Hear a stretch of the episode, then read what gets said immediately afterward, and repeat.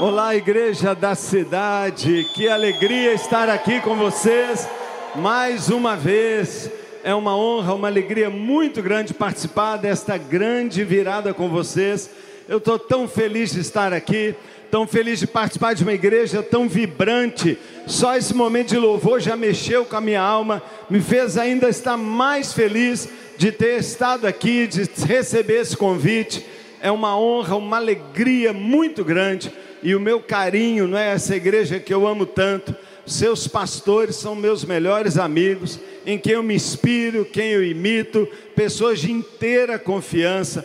E eu estou tão feliz, não é, de estar aqui com o pastor Carlito, pastora Leila, toda a equipe pastoral tremenda desta igreja, para participar de um momento como esse, a semana da virada e ainda mais abrindo a semana da virada. Que Deus abençoe demais você. Que Deus abençoe sua família. Não tenha dúvida nenhuma, nenhuma, que estas palavras proféticas dos seus pastores se cumprirão nas suas vidas. Nenhum pastor está aqui brincando de ser pastor, nenhum pastor está aqui inventando programação. Deus falou com eles, e se Deus quis que eles abrissem este culto, despertando no seu coração, no seu coração, um espírito de gratidão, é porque Deus tem muito mais para te dar. Então, deixa eu dizer, seja grato pelas pequenas vitórias que você recebeu, porque isso vai abrir uma porta para Deus derramar muito mais sobre a sua vida. E eu não tenho dúvida que esta semana, que é uma semana já chegando ao final do ano, de um dos anos mais incríveis que a gente viveu, um dos anos mais incríveis, vai ser marcante na sua história. E eu queria hoje que você descobrisse em Deus qual é o seu papel na história, porque Deus com certeza tem um papel para você nessa história. Então, que alegria estar com você. Eu queria pedir mais uma vez, você na sua casa, e você que está aqui, se coloque de pé mais uma vez, em casa, vai lá. Se você estiver andando na rua, dá uma parada, encosta o carro, porque eu queria que você tivesse a conexão mais fundamental que você vai ter nesta hora, que é com o Espírito Santo que está aqui. O Espírito Santo está pairando sobre esse auditório. O Espírito Santo está sobre nós. O Espírito Santo está aí na sua casa de uma maneira muito, muito, muito poderosa. Do mesmo jeito que Ele está aqui, Ele está aí na sua casa. E eu sei que o Espírito Santo quer fazer algo lindo em você. Mas para isso você precisa se conectar com Ele. Para isso você precisa se ligar a Ele agora. E eu quero chamar você a levantar suas mãos a levantar suas mãos. Isso é muito mais do que um gesto litúrgico. Levantar suas mãos é uma rendição, é uma concentração, é um momento de alinhar seu corpo com sua alma, sua alma com seu espírito, seu coração, para você dizer para Deus: Deus, eu preciso de Ti, eu quero a Tua palavra, eu quero uma virada na minha vida. Pai querido, nós levantamos nossas mãos. Pai, eu te agradeço, te agradeço por esta igreja linda, te agradeço por esta igreja viva, saudável, multiplicadora, em células, cheia de compaixão, uma igreja onde os milagres acontecem, uma igreja renovada, uma igreja que crê no Espírito Santo, uma igreja que obedece à palavra, uma igreja comprometida com Jesus, uma igreja que é noiva de Cristo, uma igreja que está linda de boas obras, uma igreja que serve ao próximo, que ama a Deus, uma igreja obediente, uma igreja unida, uma igreja jovem, vibrante Senhor, obrigado. Cada vez que eu venho aqui, a igreja está melhor e é obra do Senhor. Mas eu quero pedir, Pai, nesta hora, Deus, Pai, o que nós precisamos está nas tuas mãos. Olha para nós, Pai. Pai, aqui na colina, um bando de loucos, crentes, apaixonados, estão gritando para o Senhor: Vem, Senhor, vem sobre nós, vem sobre nós, vem sobre tua noiva, faça amor conosco, venha, Senhor, nos abrace, Senhor, venha nos ungir, venha nos tocar, fala conosco e produz, gera no mundo espiritual aquilo que o Senhor quer trazer aqui, Pai, para São José, para onde tiver gente nos assistindo. Pai, em nome de Jesus, eu te peço, Deus, fala aqui agora, Pai, fica à vontade. Espírito Santo, se move aqui no nosso meio, se move aqui no nosso meio, é o que eu te peço, em nome de Jesus. Amém. Amém. Louvado seja Deus. É isso aí. Pode se sentar, obrigado. Pode se sentar em casa. 2020 está quase acabando. É, eu não quero chover no molhado, mas que ano incrível foi esse. Não é? Para alguns, o melhor ano das suas vidas. Para outros, talvez um ano perigoso, um ano triste. Talvez tem gente enlutada aqui. Talvez alguns estão só cansados. Eu estou um pouco cansado já. Doido para ver isso passar. Mas estou renovado demais Sabe, uma coisa nós temos que dizer, uma coisa nós temos que dizer: 2020 não foi um desperdício, não foi, porque nós tivemos uma chance imensa, imensa, de aprender coisas novas. Nós tivemos uma chance enorme de descobrir que são nos tempos difíceis, nos tempos mais desafiadores que a gente mais aprende. É nesse tempo que a gente se esforça um pouco mais. É exatamente numa época assim que a gente ganha novas perspectivas. Olha a, a igreja online, que coisa espetacular. Olha o seu novo trabalho. Olha quantos se converteram neste ano que nunca teriam conhecido Jesus se não fosse essa crise. São nesses tempos difíceis que a gente aprende a priorizar o que é mais importante. E olha como a sua família tomou uma outra perspectiva. Olha como a sua liberdade, olha como a sua saúde, olha como o seu corpo tomou para você uma outra perspectiva. São nesses períodos difíceis que a gente constrói pontos fortes na gente e a gente melhorou demais. Eu dou graças a Deus, eu dou graças a Deus que o medo não venceu. Olha que casa linda! O medo não venceu, o amor prevaleceu, o amor venceu. E hoje eu estava adorando ali e Deus me mostrava um vaso de alabastro sendo quebrado aqui neste lugar, e um perfume enchendo esta casa e é o amor da igreja, é o amor da igreja de uns pelos outros, porque vocês cuidaram das suas células, vocês investiram em pessoas, vocês distribuíram toneladas de comida, vocês socorreram pessoas, vocês continuaram a igreja que ministrou mesmo quando o prédio fechou, isso é lindo demais, e eu estou feliz demais de ver isso acontecendo, eu estou feliz demais de perceber o que Deus está fazendo.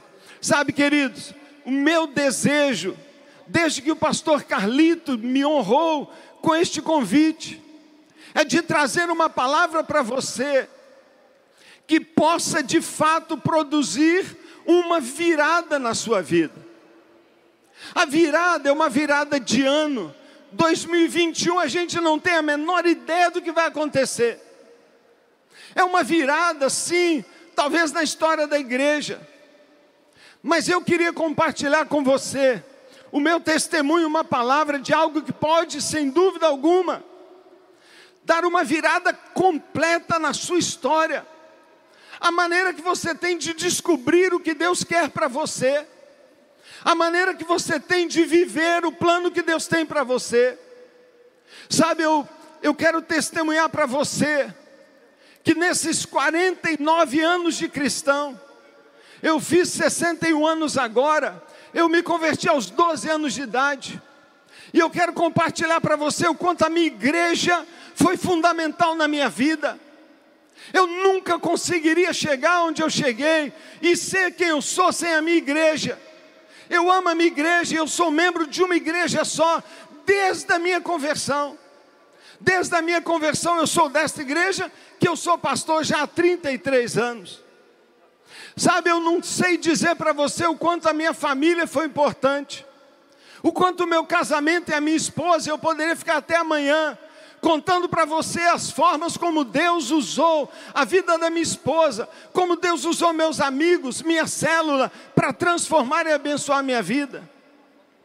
Mas há um segredo há um local, há um caminho onde de fato Deus provocou as maiores viradas na minha vida. E eu quero ler com você um texto bíblico impressionante. Para mim, a maior virada que já aconteceu na história aqui na Bíblia, e revela para nós algo tão profundo e tão prático, que pode provocar na sua vida uma revolução espiritual. Eu quero, por favor, que você abra comigo a sua Bíblia, lá no Velho Testamento, em 2 Reis, 2 Reis, capítulo 9. Eu vou ler apenas 10 versículos, mas eu quero a sua atenção. Eu quero a sua atenção total naquilo que eu vou ler agora, porque é palavra de Deus. E eu queria que você lesse uma parte da história de Israel espetacular. Por que eu digo espetacular? Porque fala muito conosco, brasileiros. Israel vivia talvez o período mais sombrio de toda a sua história. Israel vivia uma crise econômica, uma crise financeira, uma seca, uma devastação. As pessoas de repente se tornaram muito pobres. Israel vivia um problema militar gravíssimo de segurança. Todo dia o país era atacado, todo dia o país sofria, todo dia o país sofria baixas, as pessoas sofriam e penavam com insegurança. Eu poderia falar de tudo de ruim que tinha de Israel, mas você vai entender melhor quando eu te falar uma palavra: Jezabel. Jezabel é um nome terrível. Jezabel é um nome terrível. Porque Jezabel era uma bruxa, uma feiticeira, uma mulher que desencaminhou o rei, o rei Acabe, um homem fraco. E este casal real, rei e rainha, devastaram a moral, devastaram a família, perseguiram o povo de Deus. Foi algo horroroso. Foram 40 anos de um reinado devastador. Durante este período, foi que Deus levantou o profeta Elias. Quem foi Elias? Talvez o maior profeta de toda a Bíblia.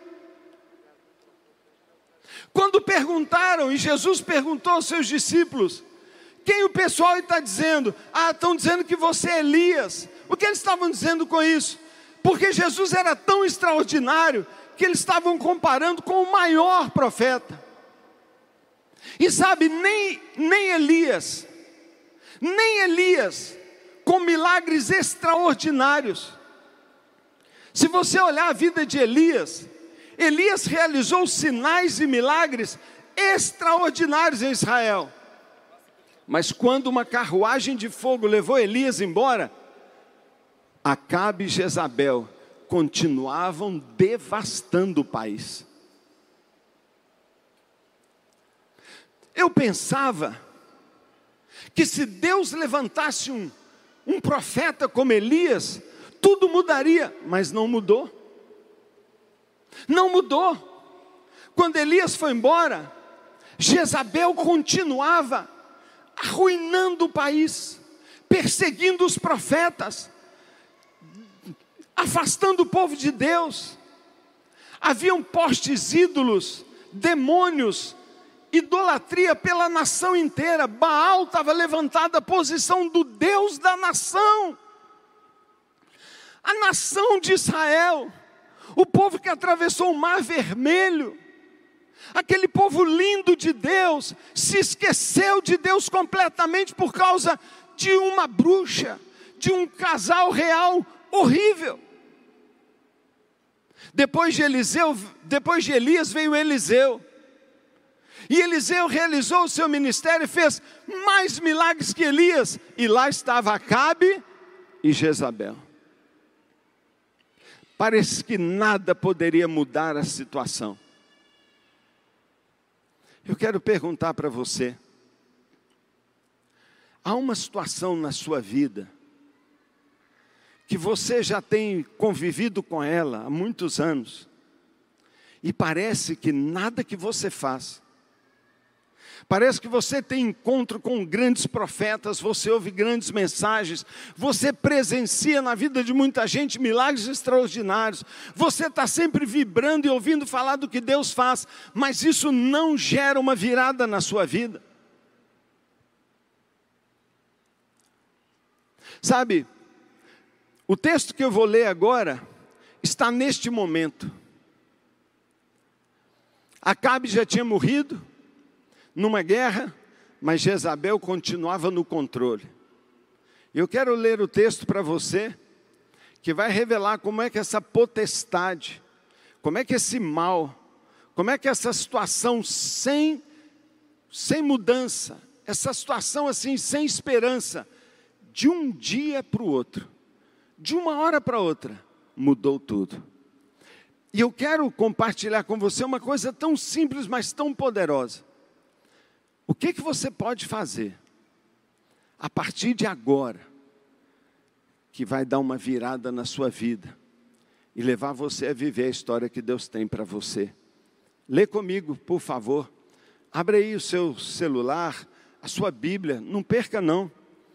Não é? Está escrito a palavra de Deus, segundo Reis, capítulo 9. Diz assim: Enquanto isso, num dos momentos mais dramáticos da história de Israel. O profeta Eliseu chamou um dos discípulos dos profetas, chamou um auxiliar dele e disse: Põe a capa para dentro do cinto, pegue este frasco de óleo e vá para Ramate, Ramote Gileade. Quando chegar nessa cidade, procure Jeú, filho de Josafá e neto de Ninsi Dirija-se a ele e leve-o para uma sala longe dos seus companheiros. Dirija-se a ele e leve-o para uma sala longe dos seus companheiros. Depois pegue o frasco com óleo, derrame o óleo sobre a cabeça dele e declare: Assim diz o Senhor: Eu estou ungindo o rei de Israel então, abra a porta e fuja de lá sem demora. Então, o jovem profeta, diga-se de passagem, muito corajoso, foi a Ramote Gileade. Ao chegar, encontrou todos os comandantes do exército reunidos e digo: trago uma mensagem para ti, comandante. Vários comandantes, trago uma mensagem para ti, comandante. Para qual de nós Perguntou o próprio Jeú. E o profeta respondeu: Para ti mesmo, comandante. Jeú levantou-se e entrou na casa. Jeú levantou-se e entrou na casa. Então o jovem profeta derramou óleo na cabeça de Jeú e, obedecendo ao que Eliseu mandou ele falar, disse: Assim diz o Senhor, o Deus de Israel: eu o estou ungindo, Rei de Israel, o povo do Senhor. Você dará fim à família de Acabe, o seu senhor. E assim eu vingarei o sangue de meus servos, os profetas, e o sangue de todos os servos do Senhor que foi derramado pela bruxa Jezabel. Toda a família de Acabe morrerá. Eliminarei todos sexo, do sexo masculino de sua família, seja escravo, seja livre. Tratarei a família de Acabe como tratei a de Jeroboão, filho de Nebate, e a de Baasa, filho de Aías.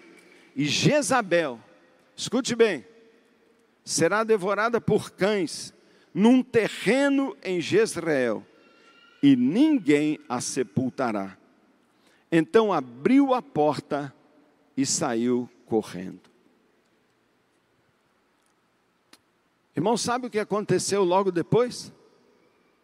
Num dia, naquele dia, caiu Jezabel, caiu a família de Acabe, caíram os demônios, caíram todos os templos, foi tudo derrubado, e num dia, Israel voltou para Deus, e um milagre, uma restauração completa, uma volta para Deus, a restauração da espiritualidade do culto daquela nação aconteceu por causa deste evento. Uma virada na sua vida. Quantos de vocês gostariam de ver uma virada na sua família? Quantos de vocês gostariam de ver uma virada na sua cidade? Quantos de vocês gostariam de ver num dia uma virada no nosso país? O Brasil se voltar para Deus. O Brasil largar os seus ídolos, as suas maldades e se voltar para Deus e a gente fala: "Ah, nunca, nunca, nunca". Irmãos, já aconteceu pelo menos uma vez. Eu vou dizer para vocês que ao longo da história aconteceu muitas vezes. Se você estuda a história dos avivamentos, você vai ver que aconteceu mais ou menos assim. Agora, por favor, qual é o detalhe dessa história? Como aconteceu a virada? Preste atenção. A palavra de Deus nos diz que o profeta foi lá, e ele tinha que fazer uma coisa apenas: ele precisava ungir aquele homem como novo rei. Se Deus quer trazer uma virada na sua vida, e se Deus quer usar você para mudar histórias de pessoas, de filhos, de esposa, de cônjuge, de empresas, de família, Deus precisa ungir você. Agora, onde e como Deus vai te ungir? Irmão, eu tenho certeza que qualquer pessoa que está aqui e que está aí na sua casa, está desejoso nesta semana de receber uma unção de Deus, de receber uma autoridade, um poder, de receber uma nova voz, de receber uma nova atitude, de receber uma nova fé. Você está buscando ativação de fé, você está buscando cumprimento de promessas, você está buscando a realização de sonhos. Como você precisará de uma unção da parte de Deus? E Deus disse: leve este óleo e unge este homem. E lá foi o profeta para ungí-lo. Mas ele não poderia fazer esta unção na frente de todo mundo. E sabe o que Eliseu manda o seu profeta fazer? Ele diz assim: pegue Jeú e leve ele para um quarto separado.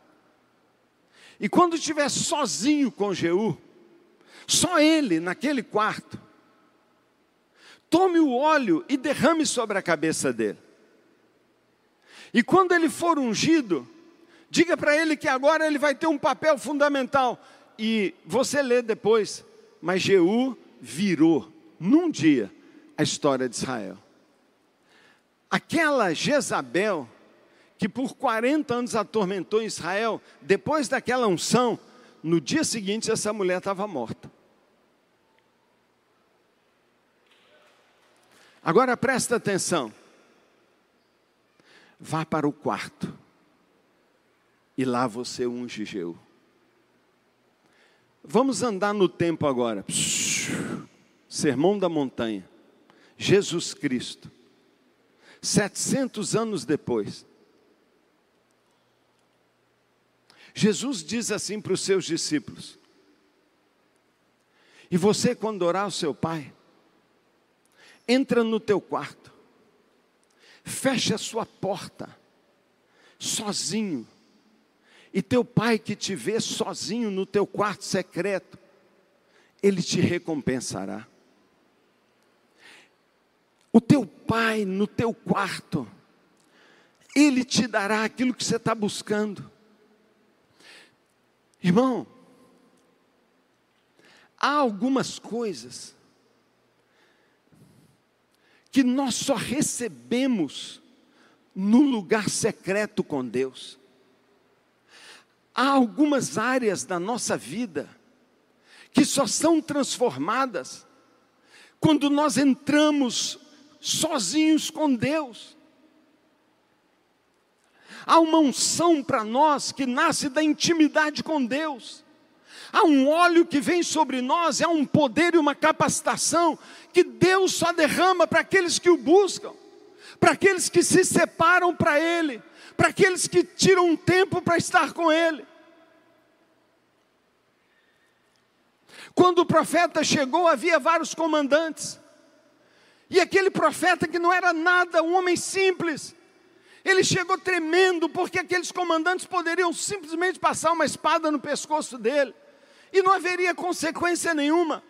Mas ele corajosamente diz: Alguém, eu tenho uma mensagem para um comandante aqui, mas ele tem que ir lá para o quarto. Jeú muito bem poderia ter dito: Eu não vou, eu não me interesso, agora não, eu tenho muita coisa para fazer. Sabe, queridos,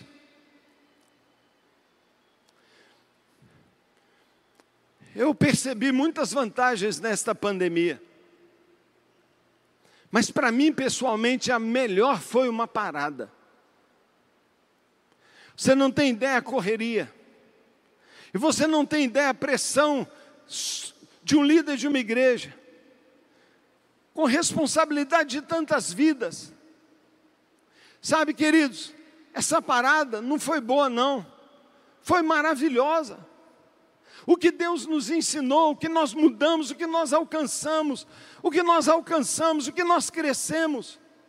Mas para mim o mais importante foi o tempo precioso, fechado dentro de casa, com muito tempo para ir para o quarto, ficar uma hora, duas horas, três horas, quatro horas, cinco horas, para receber uma unção nova, para descobrir coisas novas, para tratar coisas velhas e jogar embora. Sabe, queridos, o diabo faz de tudo para nos impedir de entrar naquele quarto.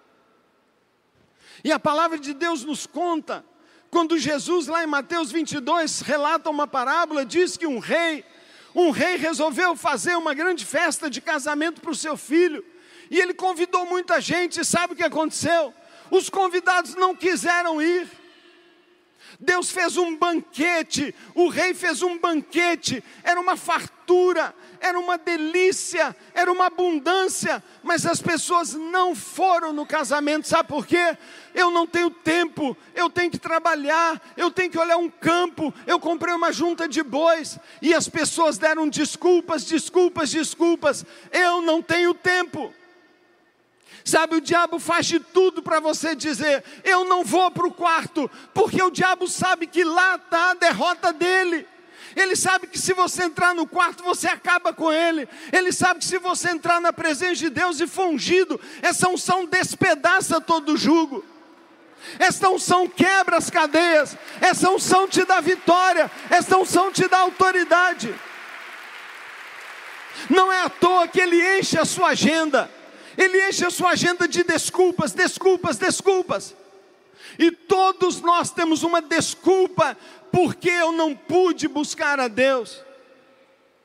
Sabe, queridos, se eu tivesse começado o meu ministério, entendendo isso que eu estou falando com vocês, hoje eu teria um milhão de membros que essa igreja aqui vai ter em breve. Eu teria um milhão de membros. Sabe, o diabo me roubou, eu mesmo me roubei quantas coisas por ficar correndo por aí. Deixa eu dizer para você, Deus tem algo que Ele só vai entregar para você quando você se, se dispor a ficar sozinho com Ele. Há muitas bênçãos que você vai receber aqui, há inúmeras bênçãos que você vai receber na sua célula são bênçãos que fluem da comunidade. Há algumas coisas que você só recebe no meio do corpo, mas há outras que têm a ver muitas vezes com a sua unção pessoal e que vai estabelecer fundamentos e raízes na sua vida que você só vai receber sozinho quando você entrar no seu quarto. E Deus muda a sua vida quando eu tinha sete anos de casado, sete anos, eu tenho 36, então você vê que faz muito tempo atrás. Mas não sei se você sabe da crise dos sete anos. Com sete anos de casado, eu estava pensando, esse meu casamento não vai chegar em oito anos. Eu queria, eu queria chutar o balde. Eu não aguentava mais. Sabe, era uma briga sem parar. Era um inferno. Era horrível. Agora eu já era pastor. Agora, talvez o homem mais maldoso, mais cruel, um manipulador. O que eu fazia com aquela pobre mulher que mora lá em casa até hoje, eu não sei como, era pura covardia. Porque eu a torturava, torturava, torturava, torturava. Um dia ela falou comigo: viver com você é a mesma coisa que estar enterrada viva num caixão, você me sufoca, é claustrofóbico, é uma infelicidade, é um inferno viver com você. E eu ria. Sabe, irmãos, eu já era pastor, eu mentia, eu, eu a atacava no seu ponto fraco, cruelmente, eu a humilhava nos pontos que um dia ela tinha me comentado das suas dificuldades, eu ia lá e a machucava. Eu tenho vergonha de dizer isso. Mas ali a minha vida estava destinada ao fracasso. Meu ministério, meus filhos, minha vida toda. Sabe, queridos, era madrugada na minha casa. Minha esposa estava lá dentro chorando, três horas da manhã. Eu não aguentava aquilo mais, fui lá para dentro. Sabe, eu fui, eu fui, sei lá fazer o quê, mas eu fui buscar Deus. Eu fui dizer para Ele, sinceramente, eu não me aguento mais. Eu fui dizer para Ele, meu casamento é só um espelho do que eu sou por dentro. Eu fui lá dizer para Ele assim: Deus, então acaba com isso, porque não tem jeito. Sabe, foi naquele lugar sozinho, com luz apagada, que eu eu tomei um dos maiores sustos da minha vida. Porque Deus apareceu lá minha, no meu quarto, na minha sala fechada. Ele iluminou não só o ambiente, mas ele iluminou a feiura dentro de mim. Eu não sei te dizer o que aconteceu, mas em, em um segundo parece que eu vi a história da minha vida e eu chorei, falei, eu sou horrível. E Deus falou, eu vou te transformar hoje. Sabe, eu não sei se você acredita que Deus pode mudar o homem num dia, mas naquele dia, passou dois meses, a minha esposa falou comigo assim: é verdade que você teve um encontro com Deus aqui dentro de casa, lá no quarto fechado? Eu falei: é verdade. Ela, eu falei: por quê? Ela falou: você não é mais o mesmo, e desde então eu não sou. Sabe, eu sei te dizer, eu sei te dizer, que tem algo que Deus vai fazer na sua vida, que Ele não vai fazer em lugar nenhum a não ser na sua verdade, no seu encontro solitário, na sua busca com Deus. Sabe, eu me preocupo demais com a igreja, porque eu sei que ela tem um potencial. A igreja é tão linda, a igreja é tão poderosa, a igreja tem todos os dons, a igreja é a esperança do mundo, a igreja tem uma carga de milagre tão poderosa, mas ela está perdendo tudo isso porque ela está faltando os encontros com Deus. Ela tem faltado os encontros com Deus. E eu digo para você que Deus está com saudade de você. Deus está querendo ter um encontro de amor com você. Ele fez um jardim do Éden para cada um de nós, para todo dia passear com a gente de tarde. Ele fez um banquinho, ele fez um regaço lindo, botou flores maravilhosas. Há um lugar dentro do seu quarto que para Deus é como Éden. É um lugar de namoro, é um lugar de conversa, é um lugar da gente interagir, é um lugar da gente abrir o coração. Mas Deus está lá todo dia e nós estamos em algum lugar e por isso nossos filhos estão se perdendo, nosso casamento que era para ser lindo. Irmãos, eu fico pensando, se eu tivesse perdido meu casamento, porque eu não fui no lugar secreto com Deus, eu seria o mais infeliz dos homens. Nada me recompensa mais que a minha esposa, minhas filhas, meus genros, meus netos. Tudo isso Deus me deu, restaurou e abençoou por causa de um encontro com Ele. Eu imagino o que Deus quer fazer na sua empresa. Eu imagino o que Deus quer fazer na sua sexualidade. Eu imagino o que Deus quer fazer na sua vida financeira.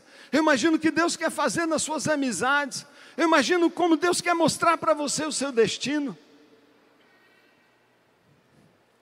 Quando, quando Jesus conta a história deste casamento, e ele diz que ele chamou todo mundo, mas ninguém veio, ele termina essa parábola dizendo: Muitos são chamados, mas poucos são os escolhidos. Durante muito tempo eu pensei que Deus estava falando de alguns privilegiados, e talvez você pense também que Deus tem privilegiados. Talvez você pense assim: a minha vida não é maravilhosa, porque eu não sou o pastor Fabiano, eu não sei fazer uma oração dessa aqui. A minha vida não é maravilhosa, porque eu não sou o pastor Sérgio Reis aqui, e eu não tenho essa palavra tão elegante. E muito menos eu sou o pastor Carlito ou a pastora Leila que flui tanto no sobrenatural. Se eu fosse assim, e muitos de nós pensamos, ah, eu sou só uma pessoa comum, eles são os escolhidos. Sabe, isso não existe dentro do povo de Deus. A Bíblia nos diz que todos nós somos chamados. Cada pessoa que está aqui tem um chamado da parte de Deus. Cada pessoa que está aqui foi escolhida por Deus para desempenhar um papel. Sobre a cabeça de cada um tem um destino maravilhoso. Deus tem grandeza para você. Ele chamou você de um sacerdote real. Ele chamou você de filho. Ele chamou você de herdeiro. Ele assinou um testamento dizendo: todos os dons, todas as maravilhas, todos os milagres já te pertencem. Paulo declarou que nas regiões celestiais todas as bênçãos já foram preparadas para você. O problema é que nós não aprendemos a ir lá buscar, e o lugar de buscar é, na maioria das vezes, dentro do nosso quarto secreto. E ele diz que muitos são chamados para viver essa realidade, mas poucos estão vivendo, por quê? Porque poucos se dispõem a ir lá no quarto. Se Jeú tivesse dito, ô oh, rapaz, vai embora, ele teria perdido um trono. Se Jeú tivesse dito, ah rapaz, olha, eu não tenho tempo agora não, ele teria perdido um papel na história. Se Jeú não tivesse valorizado aquele lugar secreto e aquele óleo que estava na mão do profeta, ele não tivesse pedido sobre a cabeça dele, ele nunca seria quem ele foi. Deus tem algo que eu nem sei mensurar para a minha vida e para a sua vida. E isso depende que você diga: eu vou, eu vou. Agora, antes de pregar, eu estava falando com um grupo de estudantes aí do college. Turma está por aí.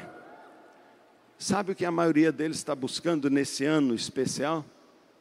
Senhor, qual direção do Senhor para a minha vida? O Senhor tem um chamado para mim? Sabe o que eu falei para eles? Deus tem um chamado para vocês, assim como tem para toda a igreja. Deixa eu dizer para você de novo: Deus chamou você para o banquete dele. Deus te convidou para a festa de Jesus. Deus te chamou para um banquete espiritual, para um banquete, uma vida abundante, foi isso que ele declarou. Mas por que a maioria não vive esta realidade? Porque ele convida, convida, convida e você diz não. Você diz não. Você quer dar uma virada na sua vida? Pega a sua agenda de 2021 e marca todo dia, todo dia, todos os dias, inclusive sábado e domingo, pelo menos uma hora, num horário sagrado, se obrigue a ficar lá e diga: Eu vim aqui para receber a unção que me é prometida. Eu vim tomar posse do azeite que está na mão de Deus, derrama ele sobre a minha cabeça e libera sobre mim uma autoridade real, porque eu vou sair daqui para transformar tudo que tiver na minha frente. Eu vou destruir potestades, eu vou rebentar com o mal, eu vou destruir as cadeias. todo mal que está roubando a minha família a minha casa, eu vou destruir e eu vou tomar posse do meu futuro, eu vou tomar posse do ano mais espetacular da minha vida. Por isso, toma uma decisão hoje. Toma uma decisão de você fazer um, um lugar de encontro com Deus. Na minha casa, eu não acordo Raramente eu acordo depois de 5 horas da manhã, às vezes 5 e meia. Não preciso de despertador. Eu já me acostumei. Eu saio do meu quarto e vou lá para a minha sala. Lá na minha sala é uma janela grande de vidro. E eu da minha janela eu vejo, eu vejo três prédios nossos. Eu vejo o nosso prédio maior, eu vejo uma, escola, uma, uma igreja que a gente tem numa comunidade bem distante, mas eu sei a cor e eu vejo, e eu olho também o nosso prédio administrativo. Eu vejo Belo Horizonte quase todo, porque meu prédio está lá no alto de um morro. E é ali, naquela janela, num lugar que eu tenho ali num cantinho, que todos os dias, sábado e domingo, claro, eu estou ali com o Senhor. É ali que Deus me cura.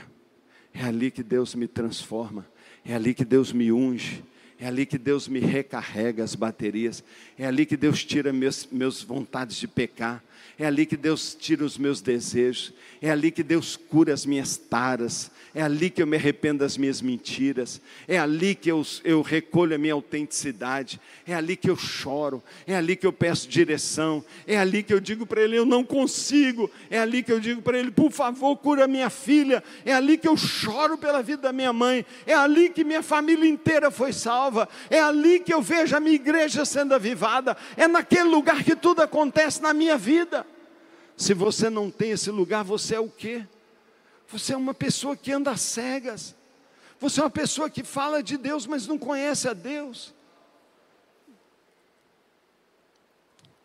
Eu sei que essa não é aquela palavra para cima, não é aquela palavra bacana, mas deixa eu dizer, como um amigo que ama você, eu estou te dando um convite de Deus.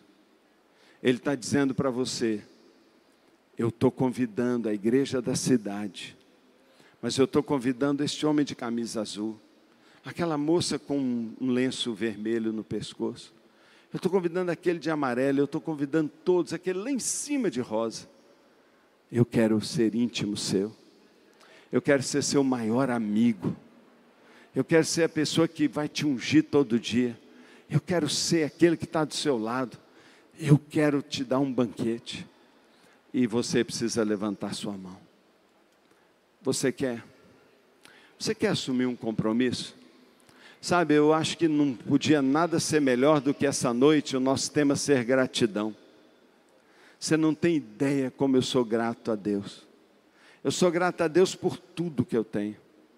Mas a coisa que eu sou mais grato a Deus é porque pela cruz do Calvário, aquele lugarzinho no meu sofá na minha sala, abriu uma janela e uma porta para eu ir direto no Santo dos Santos por causa de Jesus, eu posso entrar na sala do trono do Senhor do universo e fazer meus pedidos. Eu posso sair de lá carregado com a minha vitória. Eu saio de lá com a minha cura. Eu saio de lá com o meu milagre. Eu saio de lá com a minha direção. Eu saio de lá com forças novas. Eu posso entrar porque o caminho foi aberto pelo sangue de Jesus. E você também, porque você já é do Senhor. Eu queria que você ficasse de pé. E eu queria mesmo. Eu queria muito que você falasse a verdade hoje. Hoje é proibido brincar com o Espírito Santo. É proibido não ser completamente autêntico com o Espírito Santo. Porque um espírito profético entrou aqui e tem uma taça de azeite na mão. Isso foi falado aqui. Há um espírito muito poderoso. Eu acho que, dado as circunstâncias de 2020, e aquelas palavras loucas de Deus que disse: mesmo com pandemia, 2020 vai ser o melhor ano da vida de vocês. E isso está se cumprindo na minha vida, o mais difícil, o mais duro, o mais tenso ano, mas o melhor ano. Eu creio que essa semana da virada e o que virá será extraordinário, mas eu creio que depende hoje, na abertura, uma chave que pode abrir para você, que pode abrir para você, que pode abrir para toda a igreja, uma chave espiritual. E a chave é uma só. Eu tenho eu tenho uma palavra para você, comandante. Eu tenho um azeite para você, comandante.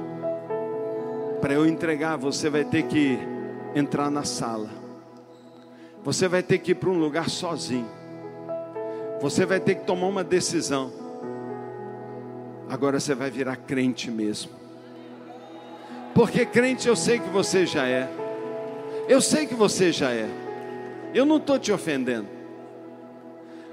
Mas existe crente do andar de baixo e crente do andar de cima. Crente do andar de baixo está levando pedrada. Crente do andar de baixo está comendo o pão que o diabo amassou. Crente do andar de baixo está inseguro. Crente do andar de baixo é crente, mas vive infeliz. Crente do andar de baixo morre de medo das coisas. Crente do andar de baixo não sabe a direção. Crente do andar de baixo, coitado, coitado de tsunami, as crises sempre pegam e batem na cara dele. Crente de, do andar de baixo sofre bullying espiritual. Crente do andar de baixo, o diabo machuca. Deus está chamando você. Eu quero que você seja agora um crente no andar de cima, da cobertura. Deus quer levar você para a cobertura colocar você no andar de cima. Andar de cima é o crente, é o crente que olha para o céu, é o crente que fala com Deus, é o crente que ouve a voz de Deus, é o crente que tem azeite escorrendo sobre a sua cabeça, é o crente que tem intimidade com Jesus, é o crente que não brinca com o pecado, é o crente que não falta, não falta nos encontros com Deus. O que pode revolucionar e virar a sua vida é seu tempo com Deus. Isso é sobrenatural. Eu te garanto, eu te garanto. E o Senhor está dizendo: Jeú, comandante, eu tenho uma palavra de Deus para você.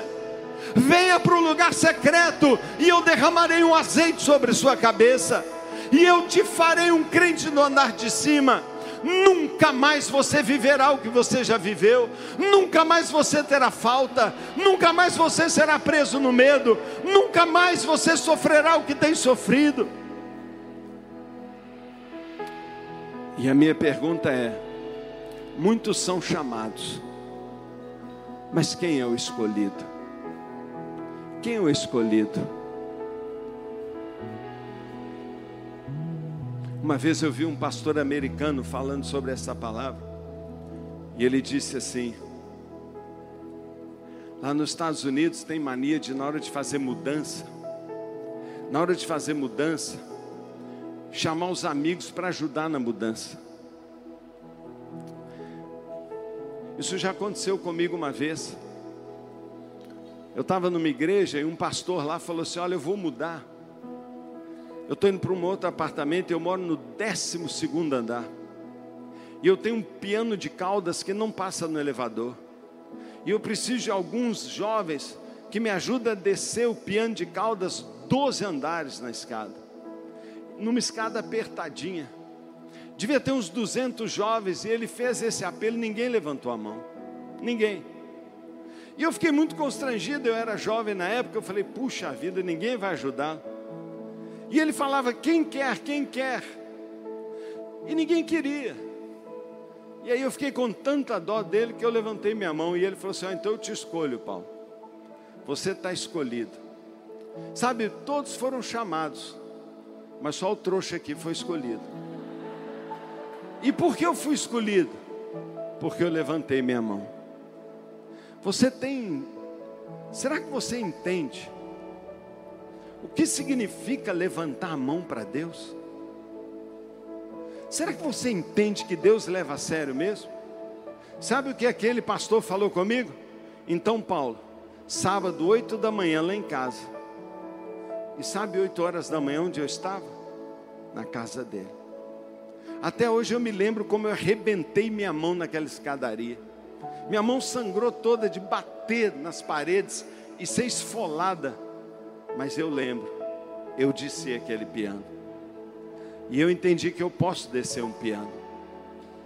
Se você levantar sua mão, nesta noite, amanhã de manhã, Deus vai estar lá te esperando. Sabe, eu não deixei aquele pastor me esperando. Eu fui lá. Amanhã cedo, se você levantar sua mão, e talvez, talvez, todas as manhãs da sua vida, Deus vai estar te esperando. E sabe o que Ele vai ter para você todo dia? O banquete do seu filho. O banquete do seu filho. Eis que eu estou à porta e bato. Se a igreja ouvir a minha voz e abrir a porta, eu entrarei na sua casa, eu partirei pão com ele, ele comigo, eu darei da minha vida. Cada manhã você terá um café comigo. Naquela manhã eu te prepararei para o que há de vir, eu te curarei, eu te perdoarei, eu te encherei de graça, eu te ungirei, eu te darei sabedoria mais que qualquer mestre, eu te darei soluções técnicas, eu te fluirei riqueza do reino, eu darei para você insights, eu darei criatividade, eu darei inteligência para negócios, eu te livrarei de acidentes. Eu tenho um pastor que trabalha conosco, o pastor Jean-Claude. No dia 10 de janeiro de 2010, ele passou a manhã em hora silenciosa. Ele morava em Porto Príncipe, no Haiti. Ele acordou seis horas da manhã e passou duas horas. E foi mais uma manhã comum, uma manhã comum. Quando cinco para as dez ele pega o carro dele para ir para a igreja e ele vai passar numa avenida. O Espírito Santo com quem ele passou duas horas diz para ele assim: Jean-Claude, não entre nesta avenida. E ele falou: Vai, que pensamento esquisito. Não entre nesta avenida. Sabe, ele nunca entenderia que era Deus se ele não tivesse ficado aquele tempo. E ele pegou um outro caminho. Foi ele virar para outro caminho que um barulho parecendo uma bomba atômica. Foi um estalo, o chão tremeu inteiro. 300 mil pessoas morreram. Todos que estavam naquela avenida que ele pegaria morreram. Todos. E Deus mandou ele virar para o outro lado. Sabe por quê? Porque ele tinha passado o tempo com Deus. Sabe, irmão, você não tem ideia do que é ser um crente do andar de cima. Deus tem um banquete, o banquete do seu filho para você. Mas você tem que dizer: Eu vou. E eu quero que você agora faça um compromisso comigo. Mais do que isso, um compromisso com Deus. Eu já vou dizendo que eu espero, eu espero, assim, minha expectativa otimista é que uns 10% levante a mão. Então não pense que eu estou esperando. Eu estou só convidando pessoas que querem ir para o andar de cima, que quer dar uma virada de nível, que quer experimentar o banquete de Jesus.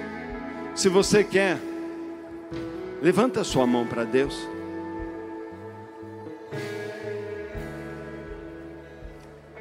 Fala para Ele então. Não olhe para mim não.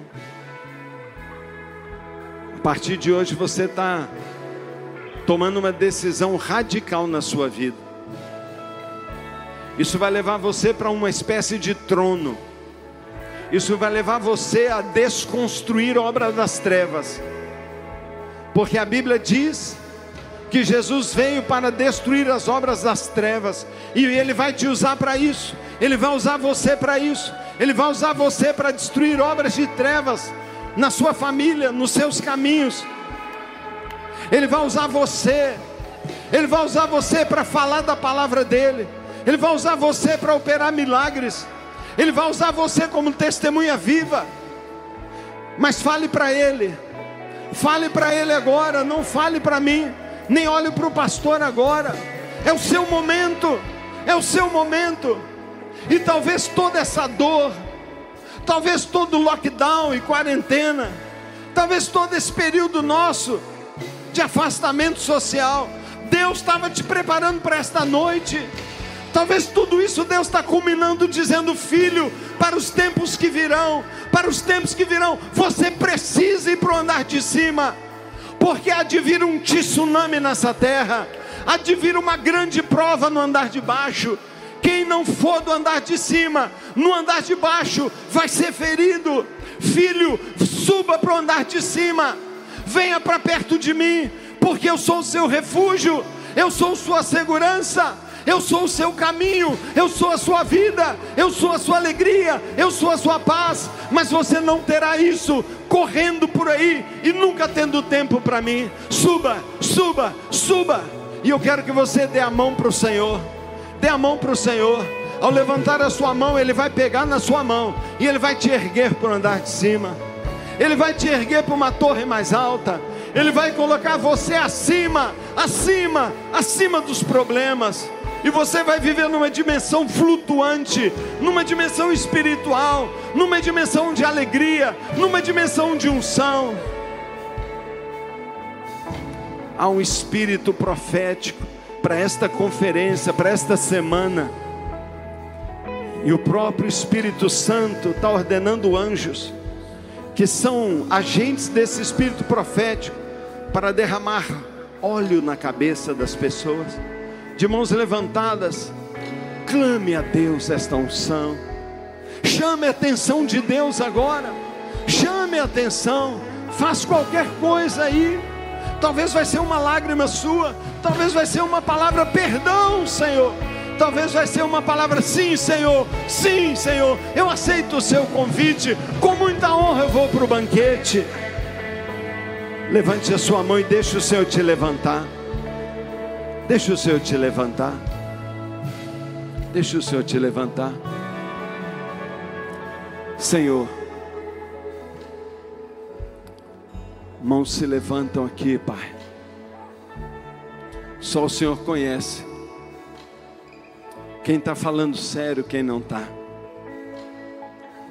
Mas eu creio, Pai, que o Senhor está mudando, ó Deus, a história as circunstâncias de muita gente aqui hoje.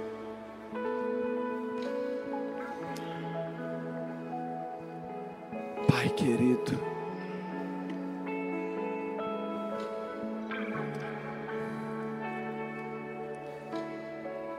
nas paredes deste prédio tem duas pombas voando. Elas simbolizam o Espírito Santo. E eu creio que Ele está pairando aqui sobre esse lugar. Gênesis no capítulo 1 diz que a terra era sem forma e vazia. Havia trevas, e trevas na, na Bíblia significa ignorância. Eu não sabia, eu não sabia. Havia trevas, eu não sabia disso. O Espírito Santo está dizendo: haja luz. Que você entenda que uma luz te ilumine agora, que você finalmente compreenda por quê. Não é uma questão de disciplina. Eu tenho, eu tenho pena e até uma certa raiva quando alguém diz que tempo a sós com Deus é uma disciplina. Deixa eu dizer, é um convite, é um banquete, é uma oportunidade, é o melhor lugar para se estar, é o caminho, é a chave é o mistério resolvido, é a equação que fecha, é o caminho para mudanças, é o acesso ao cofre, é a tomada de posse das bênçãos, é o lugar do deleite, é o verdadeiro lugar para eu viver, na presença de Deus, é a antessala do céu, é a degustação da eternidade é o verdadeiro conhecimento prático de Deus.